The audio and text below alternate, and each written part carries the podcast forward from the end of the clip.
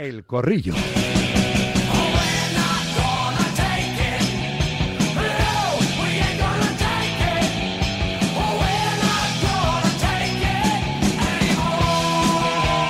Voy saludando a los queridos contertulios en el día de hoy. ¿Qué pasa, José L. Rodríguez, redactor jefe de Marca? ¿Cómo estás? ¿Qué pasa? Buenas tardes, ¿cómo estáis? Nachete La Varga Marca, buenas tardes. ¿Qué tal, Rafa? ¿Cómo estás? Se me hace raro estar con José L. Pues es un clásico los lunes. Sí, pero ah, me lo robó Vicente esta semana. Esto es así. Es, es- es un MVP de las tertulias y estuvo más rápido Ortega. ¿O no, José L?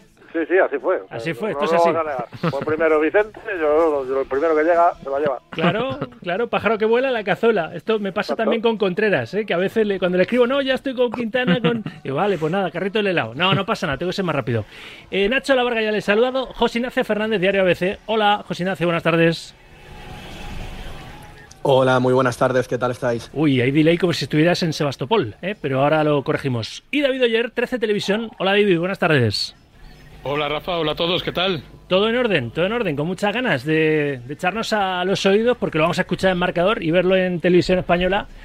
El primer asalto en una eliminatoria que yo, repito, soy muy cansino para mí, era la auténtica final anticipada de esta Copa. Para mí los dos favoritos a llevarse el título esta noche en el Metropolitano a las nueve y media, el primer asalto entre el Atlético Madrid y el Athletic Club. Como esto... mm, queda borrado, es decir, ya me encargo yo de borrar el copión y para que no quedéis retratados, que diría Josep Pedrerol, os pido primero vuestro pronóstico, ¿eh? que los siguientes también lo están mandando porque piensan que va a haber un premio y va a haber un premio, va a haber un premio, de verdad, que ya lo he, ya lo he cocinado yo en mi cabeza. A ver, José, le mójate, hombre, ¿qué, ¿qué va a pasar? Va a ser una eliminatoria, ha dicho Simeone, ya lo escuchaste, que es un primer partido de 90 minutos y un segundo partido de otros 90. Es decir, que nos vamos a los 210 minutos seguro, ¿no? Con esa declaración de intenciones. ¿O qué, José Le? Pues sí, y hombre, la lógica te dice que, que va a ser un partido cerrado el primero, porque como queda el segundo, pues un 1-0, pero vamos, nada, 3-2. Para que, 3-2. que haya espectáculo. Como Pues sí, para que no sea bocadillo de Nada. polvorones como el de ayer. De. A ver que hay convocatoria ya del Atlético de Madrid. Eh, José Rodríguez. Hola José, de nuevo, buenas tardes. Hola Rafa, sí, convocatoria sin novedades, los 20 del primer equipo eh, disponibles eh, en, la lista junto a Gómez, junto al tercer eh, guardameta ya habitual, se concentra el Atlético de Madrid como siempre, así que todo listo y todo preparado para una tarde, como estabais comentando ahora, que, promete emociones fuertes. Ya hemos contado que la afición se va a citar antes, por cierto, oye, como añadido para el que quiera abrir boca, eso de las 4 de la tarde tiene también el partido de la Youth League, ese playoff, que va a jugar el juvenil contra el AZ de Holanda. Así que bueno, no, no, no está mal. Muy bien, pues contada la convocatoria. Luego a ver si podemos escuchar si da tiempo eh, durante el directo marca a Enrique Cerezo antes de la comida de directivas con, con John Uriarte y, compañía, con los directivos de- del Athletic. Y aprovecho un 2 por 1 tú que eres nuestro olímpico, ¿eh? que si Dios quiere estarás ahí en París el próximo verano. Noticia está abriendo marca.com, Mocatir suspendido por World Athletics por ausentarse en tres controles. ¿eh? Problemón para el fondista español que ahora a ver si con la licencia ahora mismo suspendida puede demostrar su inocencia porque se ausentó de esos tres controles y, y le pueden levantar la, la- la sanción para competir en París, José.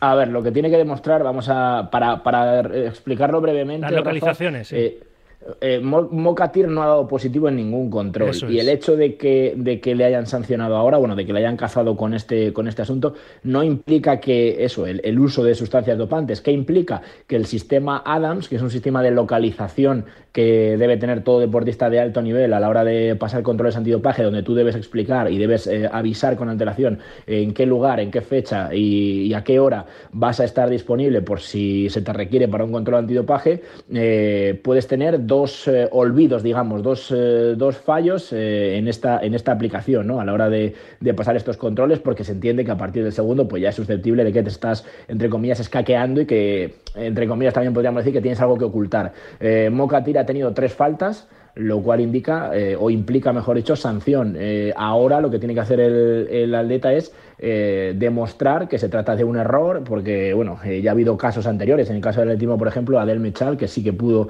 acabar demostrando su inocencia, pero bueno, tiene una difícil papeleta porque de momento la licencia de la Real Federación Española de Atletismo, como ha anunciado ya la federación, queda suspendida, no eres seleccionable evidentemente, estás fuera de toda competición internacional y los Juegos Olímpicos, donde eh, seguro que partía como una opción clara de medalla en esa, sobre todo en el 5000, pues eh, se complican y mucho. Hoy va a intentar eh, batir el récord del mundo de 5000 metros en short track, en pista cubierta.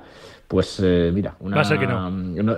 Había dicho que no iba a estar en el Mundial de Glasgow bajo techo, pero de momento lo que no va a estar va a ser pudiendo competir hasta que no aclare y demuestre que esto es un malentendido y que no tiene nada que ver. Así que, de momento, presunción de inocencia, pero tiene un buen papelón encima Mocatir, porque ya te digo que, que la sombra de la sanción pues le acecha. El atleta español, que ha pasado 24 o 25 análisis en ese periodo, defiende que algunas de las localizaciones estaban equivocadas y va a pelear por estar en los Juegos de París. De Por eso, tiene ahora la tienes- licencia es verdad que es un sistema que, que- que en ocasiones falla, pero ahora tienes que demostrarlo si es verdad que ha fallado. Nos pides paso si podemos escuchar a Cerezo. Vamos del fútbol al medio fondo, como si fuese esto una carrera, ¿eh? del tingo al tango. eh, Así Radio Marca y así este, este programa en directo. Gracias, José. Adiós. 2 y 16. 1 y 16 en Canarias. 6, 28, 26, 90, 92. Estoy juguetón hoy. La Varga, te, te aviso, ¿eh? porque me ha entrado Ya aquí veo, el coro gospel sí. de Ricola y me ha dejado todo loco. Ahora está subida la historia ahora a Instagram. Pues los habéis acabado todos. Arro- He llegado yo, ya no Ahora quedaban. te doy una cajita. Arroba radio guion bajo marca. El momento coro gospel, ¿eh? mitad de directo en marca. Así nos, nos sube algún follower, ¿no? En, en nuestra red social, Instagram. ¿eh? ¿Está ya el momento Ricola ahí subido? Sí. Pues eso, sorpresón. Por eso estoy juguetón. Pero 6, 28, 26, 90, 92. Seguir pronosticando qué puede pasar en la eliminatoria que arranca esta noche en el Metropolitano entre el Atlético Madrid y el Athletic Club. Ha dicho José Le, un valiente, 3-2. La Varga. Y, y el dato mata relato de José L. 8 de los últimos 11 duelos entre estos clubes han tenido menos de 2,5 goles. Y yo creo que además. cual, Yo creo que íbamos a ver pocos goles precisamente por lo que estábamos diciendo antes, ¿no? De que es el partido de ida, además la vuelta queda casi de, de un mes y yo creo que iba a ser un, un partido muy medido. El Athletic venía como un avión, pero el- en el último partido de liga yo creo que también se dejó ir un poco, ¿no? Y vamos a ver cómo está Iñaki Williams, que está siendo uno de sus hombres más... y Nico, ¿no? Sobre todo, que es el que ha entrado eh, entre algodones. Quería hablar de Sí. Nico, eh, que es el que ha entrado en algodones, que, que, que estaba muy bien, pero, pero ha entrado un poco tocado, ¿no? Entonces yo creo que va a ser un partido más de, más de control. El Atleti eh, en casa está muy, muy, muy, muy, muy bien. Eh, además, ha- en los últimos partidos también ha, sacado a hombres de refresco, entiendo, para, para llegar eh, bien a este partido. Así que yo creo que va a haber victoria local, pero más escueta. Un 1-0, un 2-1 máximo. 1-0, te voy a apuntar 1-0, Venga, porque dos, vale. dos, dos resultados computan para un doble premio y no tengo dos premios. venga, 1-0. José Ignacio Fernández, ¿qué pronosticas Sí, tú? pues, a mí apúntame un 2-0, eh, siendo optimista, aunque preveo que va a ser una eliminatoria igualada, pero siendo optimista del lado del Atlético de Madrid. Y argumento por qué, como contáis, los dos equipos están efectivamente muy fuertes en casa y el Atlético de Madrid debe tener la lección bien aprendida del repaso que se llevó en San Mamés. Allí va a sufrir, estoy convencido, mucho, entonces eh, no creo que hoy salga a especular, creo que va a salir a poner toda la carne en el asador, a apostar por ir a por la victoria para intentar llegar con una renta pues no cómoda, pero sí que le pueda permitir estar en la final y creo que va a ir a por un partido a por sacar eso, un resultado más amplio, porque con un 1-0 o un 2-1, que no dejaría de ser también un buen resultado, pero creo que en San Mamés sufriría mucho. Entonces eh, yo creo que el, Atleti, el Atlético de Madrid irá con todo, el Athletic eh, pues también baja enteros fuera de casa, así que en ese sentido pues esa, esa sería mi apuesta, un 2-0. 2-0. Y me falta por hacer su vaticinio David Oyer. Yo estoy bastante con Nacho, ¿eh? yo creo que va a ser un partido muy cerrado. Mi resultado es un empate 0-0 o 1-1 a lo máximo.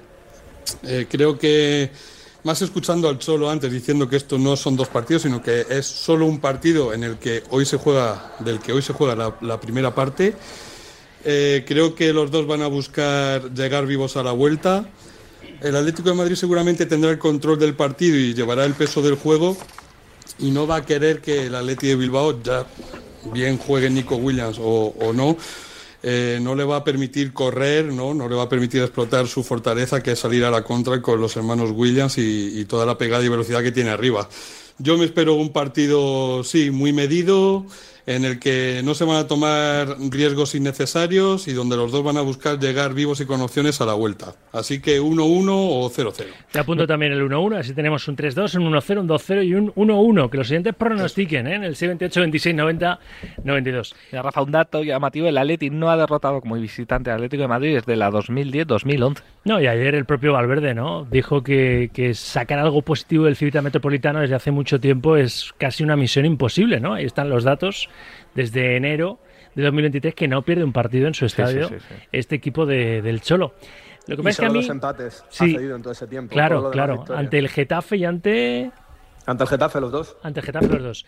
Por eso, que, que a mí lo que me, me daría rabia es que el Atleti fuera demasiado reservón precisamente por por tener en mente el, tanto el partido de vuelta en la catedral, que tú llegas con un resultado muy ajustado y, lo mismo que, sufriste en liga puedes sufrir, hombre, vas con otra motivación, ¿no? que te está esperando una posible final, pero es que fuera de casa, eh, José Le, el equipo de Simeone baja mucho prestaciones, ¿eh? Sí, pero él solo maneja muy bien las eliminatorias. ¿eh? Eso es verdad.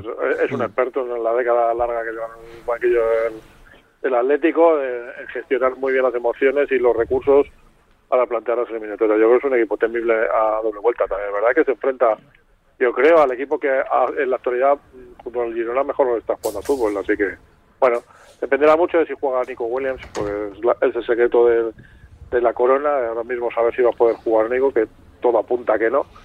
Eh, creo que el equipo baja ofensivamente un porcentaje muy alto y creo que el Atlético lo puede aprovechar especialmente en la ida. ¿Estáis de acuerdo? José Ignacio. Sí, yo voy en esa línea, lo que he argumentado al principio. Simeone efectivamente se caracteriza por mirar mucho en eliminatorias al partido de vuelta, por no hacer locuras, ya sea en, el Metropolitano, sea fuera de casa, el partido de ida, por no ir a lo loco a por un resultado, sino un poco eso, guardar la ropa y saber que la eliminatoria se resuelve en el segundo partido. Pero es que estamos hablando de que, de que tanto el Atlético de Madrid como el Atlético de Bilbao pues, eh, ofrecen versiones muy contrapuestas fuera o en casa. Entonces el Atlético de Madrid como local, hoy con su gente, con un estadio prácticamente lleno, lo tiene que aprovechar y no digo que vayamos a ver un vendaval y que el Atlético de Madrid vaya a descuidar ni mucho menos la defensa, porque no va a ser así, pero no creo que vaya a ponerse 1-0 y vaya a decir, eh, bueno, pues hasta aquí ya nos metemos atrás y dar el control de la pelota al Atlético. Por lo que comentaba antes, el, el ejemplo de lo que ocurrió en San Mamés, pues es un aviso ya lo suficientemente fuerte como, para no contemporizar hoy. Y de hecho yo creo que si hoy hubiera un empate, mm, yo creo que el favorito sería el Athletic de Bilbao de cara a pasar la eliminatoria, porque en San Mamés eh, es muy posible que el Athletic pues, sea capaz de ganar y que incluso hoy ganando el Atlético de Madrid 2 a 0, yo creo que en San Mamés sufriría para llegar a la final. Sí, mira, los últimos partidos de Atleti en San Mamés fue el 4 0 al Mallorca, 4 Mr. Chip, la varga, al ¿eh? Barça, Pedrito Martínez, 2-0 al Alavés. No, no, pero es que es verdad, 2-1 en el Derby Vasco 1-0 eh, a Las Palmas, 2-0 eh, al Atleti, o sea que es que los, los últimos 4-0 eh, al Rayo, los últimos partidos del, del Atleti en casa, luego pensando en la vuelta, es, es, muy complicado. Por eso tenemos todos los alicientes para una eliminatoria brutal. ¿no? A mí también me hubiese gustado verla en la final, pero oye, tener unas semifinales como las que estamos teniendo son un regalo. Y luego el factor, ¿no? De cara a ver luego eh, oyer el, partido, el factor Nico Williams, porque creo que es el tipo, uno de los tipos más desbordantes del fútbol continental en la actualidad. Es verdad que el otro día ante el Mallorca, precisamente en Liga, no sé por qué no lo sacó antes, cuando se le veía renqueante, porque llega tocado, llega mermado, llega entre algodones a esta ida de la semifinal de, de Copa. Pero bueno, por ahí está la pócima, ¿no? La de Reinildo Mandaba, oyer, ¿no? Como Pócima contra los hermanos Williams.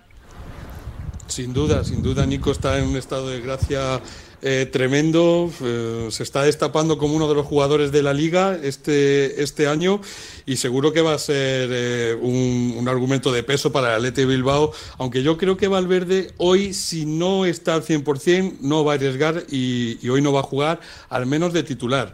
Y lo que estabais comentando antes, yo creo que después de 12 o 13 años que lleva el Cholo Simeón en el Atlético de Madrid, le conocemos lo suficiente como para saber cómo se maneja en las eliminatorias. Ha jugado muchísimas, tanto en Copa como en Champions, y ahora no lo vas a cambiar.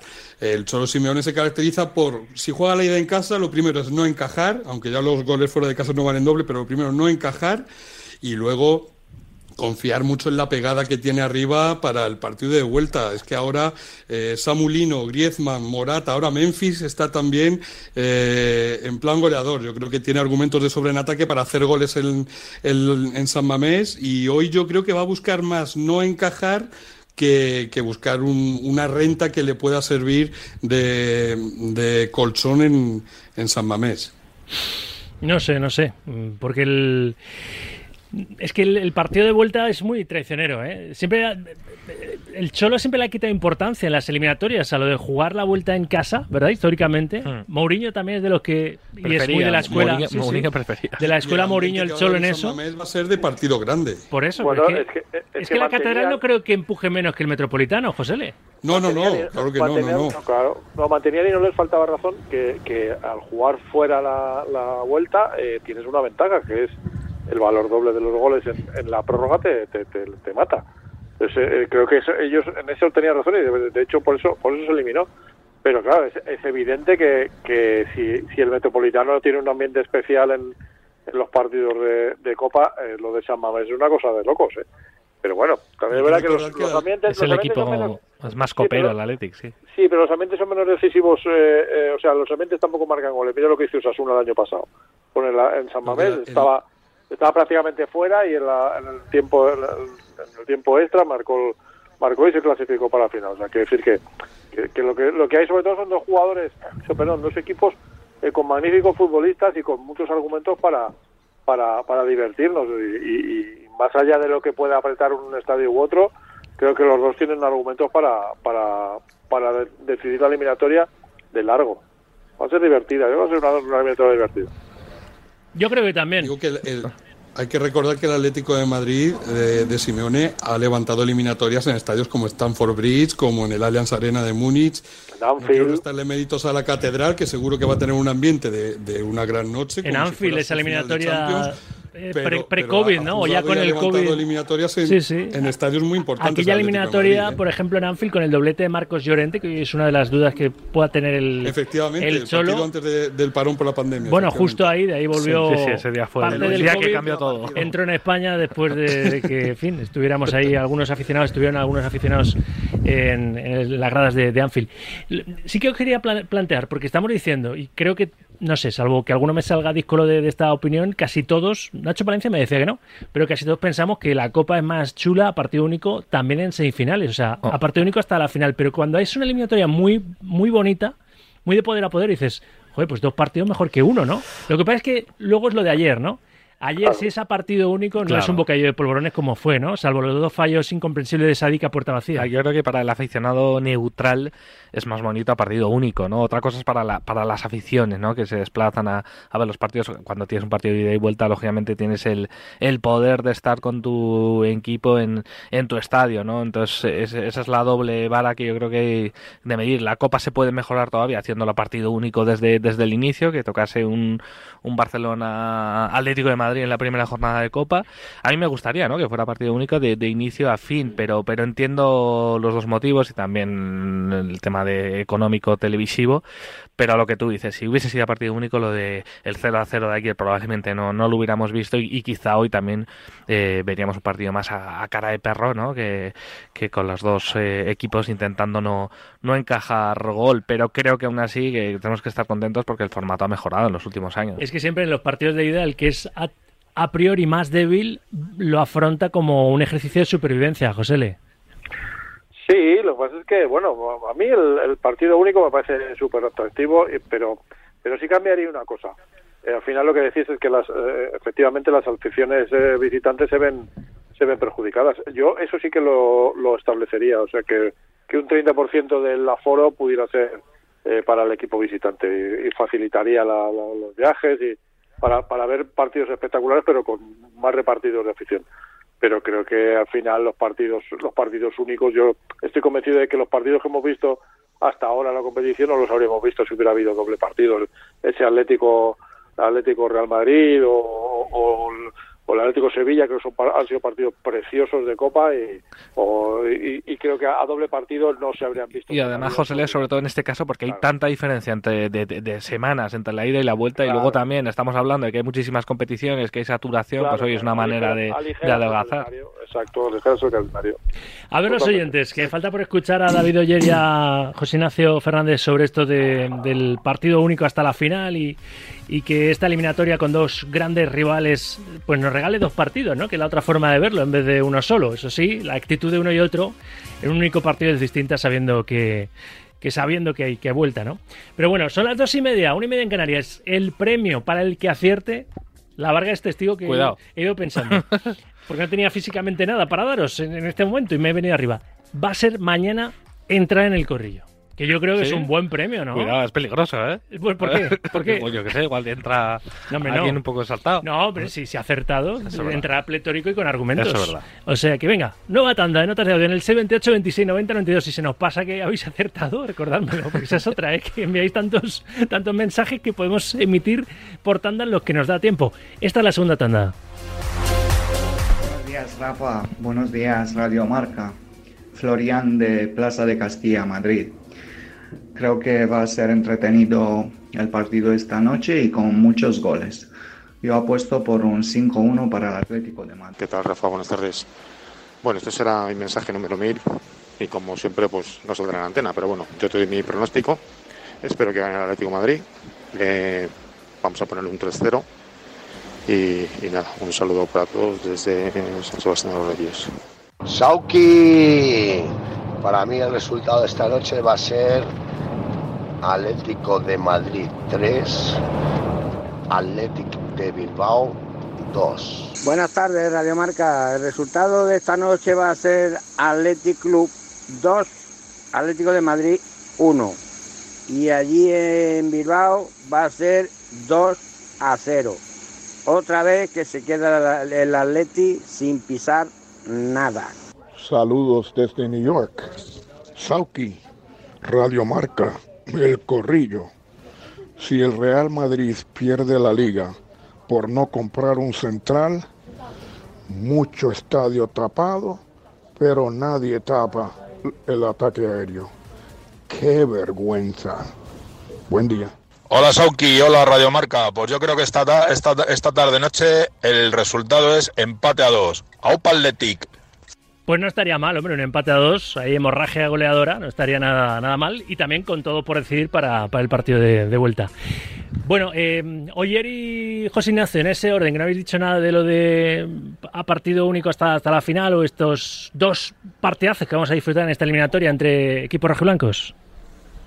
A mí, yo muy rápido lo digo. Eh, sin duda que el partido único añade emoción, pero cuando tienes un título tan cerquita y una final tan cerquita, jugarte a partido único fuera de casa, el pase a la final y la posibilidad de tener o no un título, me parece injusto. Yo creo que si la semifinal la queremos a partido único, lo mejor sería llevarnos la fase final a una sede neutral, como se hace en el baloncesto con la Copa del Rey, y todo se juega a partido único. ¿Estás de acuerdo, José Ignacio? De acuerdo con Oyer, eh, es que, a ver, la importancia que tiene una semifinal, el que se juegue en un campo o en otro condiciona muchísimo. Está claro que a todos nos han encantado estos, eh, estas eliminatorias a partido único, el vértigo y la adrenalina que tiene el caos de saber que es hoy o nunca y hemos visto partidos preciosos, pero por ejemplo, este año el Atlético de Madrid-Real Madrid ha pasado el Atleti jugando en el Metropolitano, el año pasado hubo esta misma eliminatoria, pero fue en el Bernabéu, pasó el Real Madrid, no creo que fuera casualidad. El Atlético de Bilbao contra el Barcelona, pues quizás si hubiera sido en Barcelona el encuentro, a lo mejor el que habría pasado habría sido otro. Y en concreto en esta semifinal que tenemos hoy, imaginaos con lo que estamos diciendo de la igualdad y de la fortaleza que tienen ambos equipos, pero en casa, pues si hoy el sorteo hubiera deparado que se jugara en el Metropolitano o en San Mamés, estaría dando una clarísima ventaja a uno de los dos contendientes y de esta manera doble mm. partido eso se iguala. Bueno. Y un último asunto que os saco, y os pido brevedad que ya estoy ya casi fuera de tiempo de este, en, este, en este corrillo. Al margen de la Copa, porque me voy a ocupar de este, de este asunto que a mí me, me preocupa especialmente ahora enseguida con Esteban, Esteban Ibarra. No sé en qué deriva ha entrado desde hace mucho tiempo nuestro fútbol, ¿no? Vimos el otro día ese episodio que ya es surrealista del dedo en el culo de Ocampos, de ese, de ese niñato, de ese nini, que ni estudiaría ni, trabajaría como para hacer semejante estupidez. Los insultos racistas en ese partido en Nesiri, pero es que los, los gritos de, de mono a Vinicius no han cesado. Ahora, en pocas semanas, vuelve. Vamos a ver si está Vinicius recuperado. O para ese partido no, no, no lo está a Mestalla, ¿no?